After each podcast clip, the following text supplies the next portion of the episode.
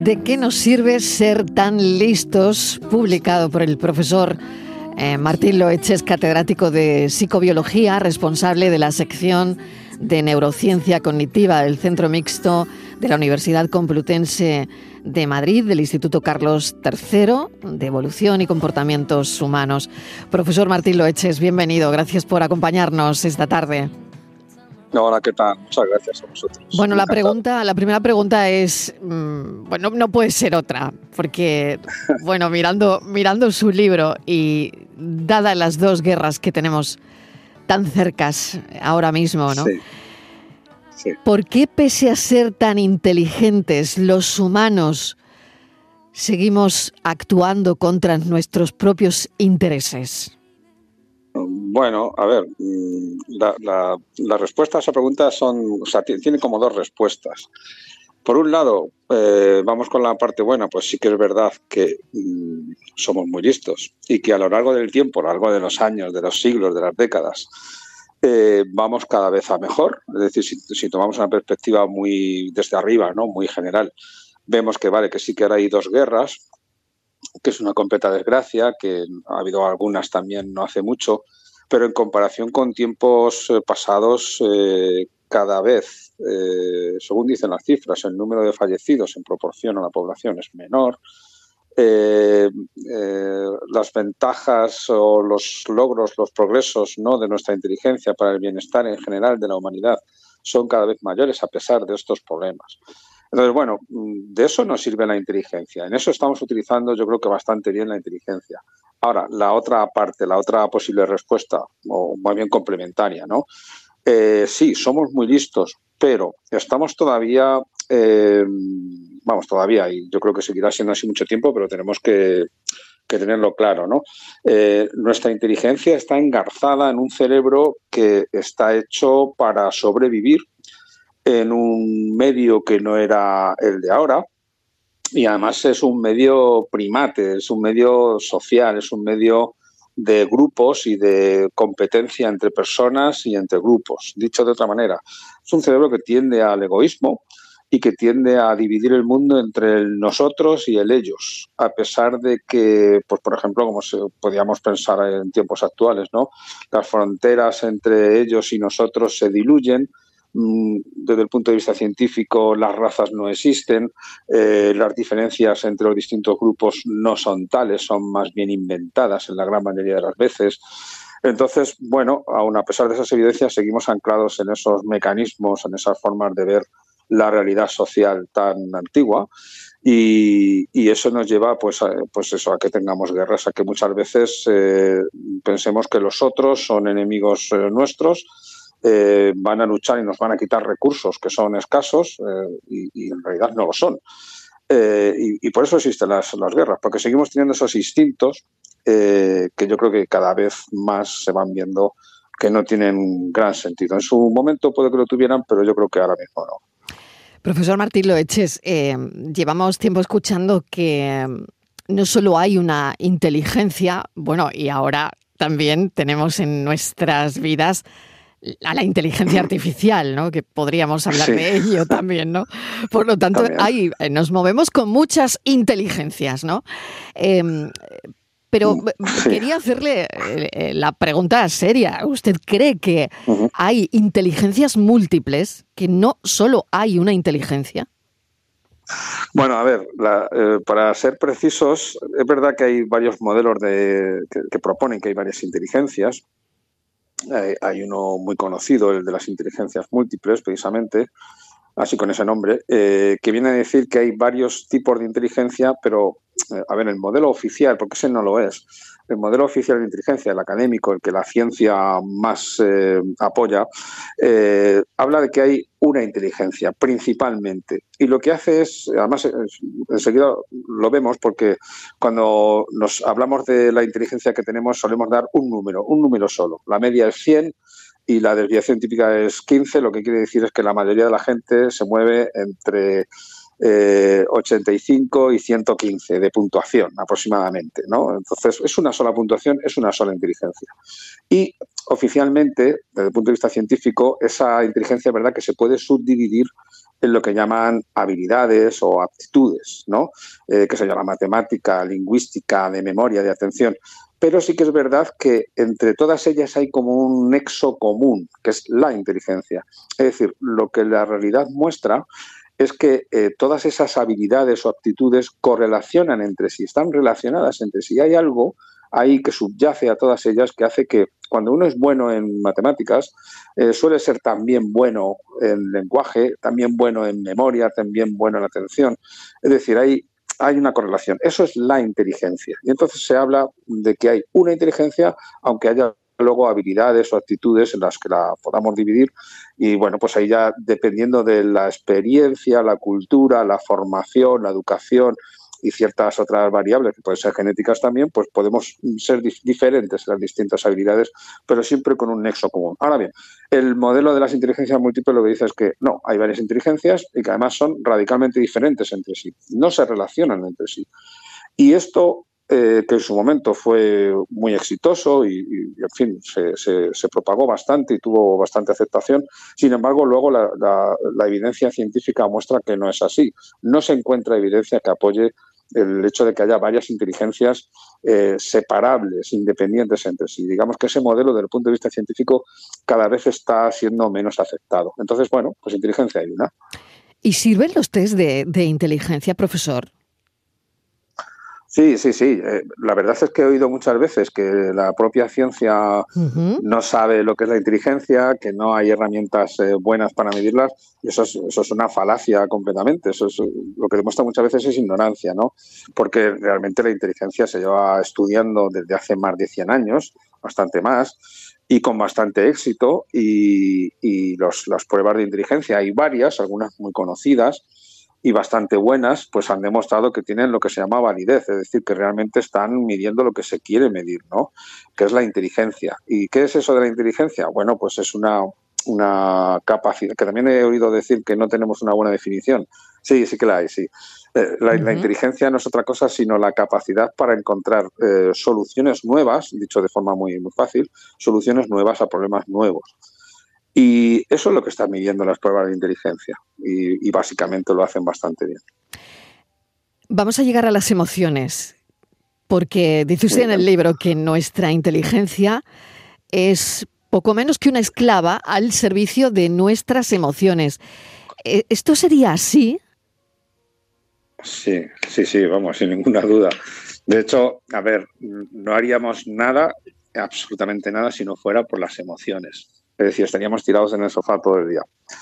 Eh, las emociones son, a ver, son, los que, son las que dan sentido a absolutamente todo. Eh, nosotros como animales que somos, como mamíferos especialmente además, y primates, pero bueno, como mamíferos, lo que buscamos es emociones positivas, y, e intentamos evitar a toda costa las negativas, ¿no? Buscamos el placer, evitamos el dolor. Esto es básico y fundamental y es lo que nos mueve desde que nacemos prácticamente hasta que nos morimos y así continuamente. Esa es la búsqueda, profesor Martín Loeches, esa es la búsqueda, buscar placer y el rechazo hacia el dolor. Pero, perdone que le repregunte, pero ¿tenemos más sensación de dolor que de placer en la vida? Bueno, sí, hay gente que habla de que hay una especie de sesgo a lo negativo, que tendemos a ver las cosas eh, negativas. Algo de eso hay. No estoy seguro de hasta qué punto es muy consistente, pero sí que sí, sí, sí que parece que lo hay porque de alguna manera debió de ser adaptativo en su momento. Es decir, si tú en tiempos de dificultades, ¿no? Ecológicas, no como ahora, ¿no? Por lo menos en nuestra sociedad, ¿no? Pues eh, tendías a ver las cosas más eh, negras, más negativas, a ver más los peligros pues tenías más posibilidades de sobrevivir ante esos peligros, depredadores o falta de alimento, que si eras más optimista y no planificabas eh, o te defendías ¿no? con, tiempo. Entonces sí que puede ser que haya un cierto sesgo negativo, pero pero independientemente de si el balance es que tendemos a ver las cosas más, más negativamente que, en positivo, sí que buscamos las sensaciones positivas, evidentemente, e intentamos evitar las negativas, ¿no? Y, precisamente eh, a ese, al servicio de eso es a lo que está nuestra inteligencia. Como digo, las, las emociones son las que nos mueven, las que nos dicen lo que hay que hacer eh, y la inteligencia, bueno, la inteligencia es realmente la que nos dice lo que hay que hacer para conseguir esas emociones positivas y evitar las, negativas. Vamos a un ejemplo, profesor. Por ejemplo, una, una persona eh, inteligente controla mejor sus impulsos? Eh, sí, de hecho forma parte de una definición quizás más detallada de la inteligencia. De hecho, eh, hay unas partes del cerebro que tienen que ver con la corteza prefrontal, la que está más en la parte delantera y, en la parte lateral, de la, al fin en la lateral prefrontal, pero bueno, la parte de la frente aproximadamente, en el lateral, eh, que tienen que ver con el autocontrol, con el control de impulsos.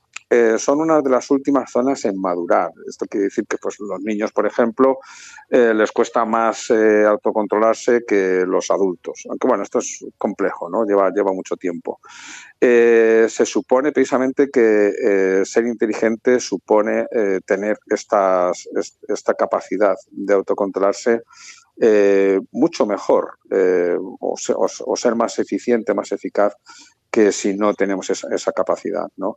Porque se trata muchas veces de em, renunciar a una gratificación inmediata, por ejemplo, eh, a sabiendas de que si esperamos el tiempo suficiente, eh, obtendremos una gratificación mayor. Eso es, una, eso es un comportamiento inteligente que además no surge sino a partir de los cinco años aproximadamente de edad, es cuando se hacen estos test, ¿no? los que se tiene a los niños, por ejemplo, delante de una chocolatina, se le dice, bueno, si cuando vuelva la chocolatina hasta aquí, eh, tendrán dos chocolatinas, ¿no? Y, esto es, muy claro, ¿no? A partir de cierta edad los niños son capaces de tener la inteligencia de mantenerse eh, quietos, ¿no?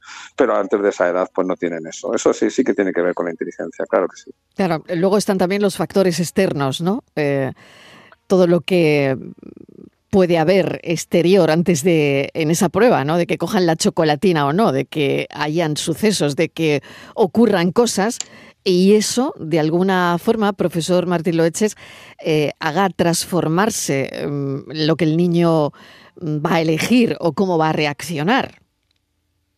Bueno, claro, a ver, tiene mucho que ver la edad, pero, evidentemente muchos factores también, ¿no? Y, los ejemplos que hayan visto.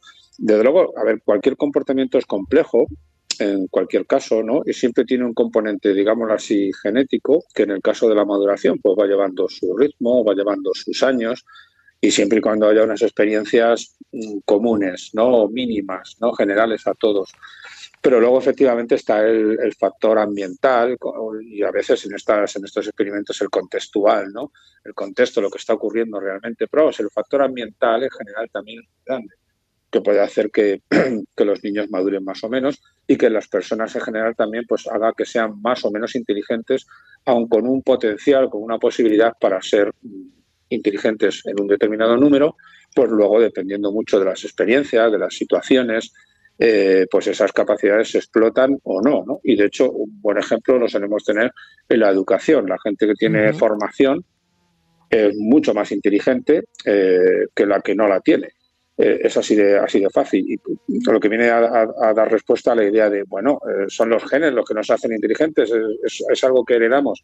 Sí, pero algo que, a lo que necesitamos alimentar necesariamente, ¿no? con conocimiento, con, estrategias, con formas de hacer las cosas. La inteligencia se, consigue al final, el autocontrol, ¿no? entre otras cosas, eh, con una mezcla de lo que viene de fábrica, digámoslo así, y lo que le metemos a la persona de experiencia ¿no? y, de, y de cultura.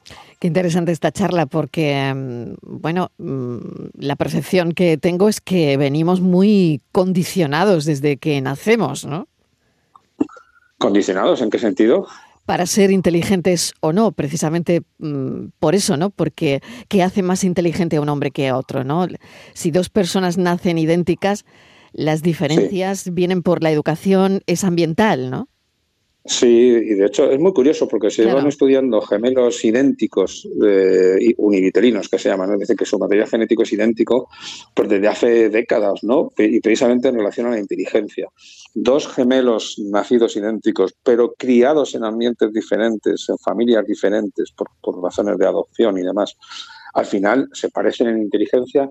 Y fíjate, eh, lo que demuestra la, evidencia es que precisamente sí, son muy parecidos, se van a parecer en inteligencia mucho más que dos hermanos, que no son idénticos eh, genéticamente, pero sí muy parecidos, criados en la misma casa. Pero los otros, como son totalmente idénticos desde el punto de vista genético, esos sí que se van a parecer mucho en inteligencia.